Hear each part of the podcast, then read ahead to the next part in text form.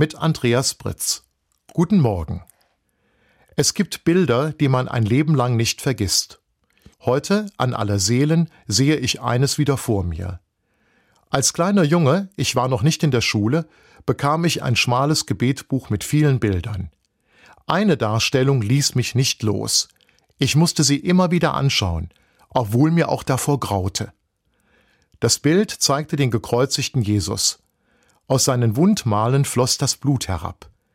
Tief unter dem Kreuz sah man Männer und Frauen, die in einem Flammenmeer standen.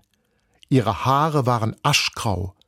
Voller Verzweiflung erhoben sie die Hände, Hilfe suchend zu dem Mann am Kreuz. Das daneben abgedruckte Gebet machte klar, dass es sich um Verstorbene handelte, die nun im Fegefeuer gequält wurden und auf ihre Erlösung hofften. Der Text dazu war unmissverständlich.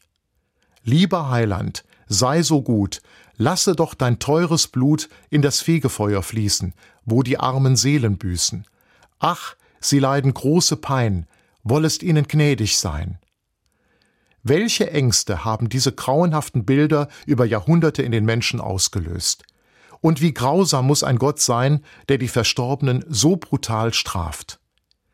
Wenn ich gerade heute an aller Seelen, in Dankbarkeit an die Menschen denke, die mich in meinem Leben begleitet haben, dann ist dafür ein Fegefeuer wie in meinem alten Gebetbuch kein Platz. Meine christliche Hoffnung sagt mir, dass Gott die Toten zu sich genommen hat, dass sie nicht tiefer fallen können als in seine Hände. Und ich denke dabei an Jesus, der einem der mit ihm gekreuzigten versicherte, Amen, ich sage dir, heute noch wirst du mit mir im Paradies sein. Andreas Britz, Bellheim, Katholische Kirche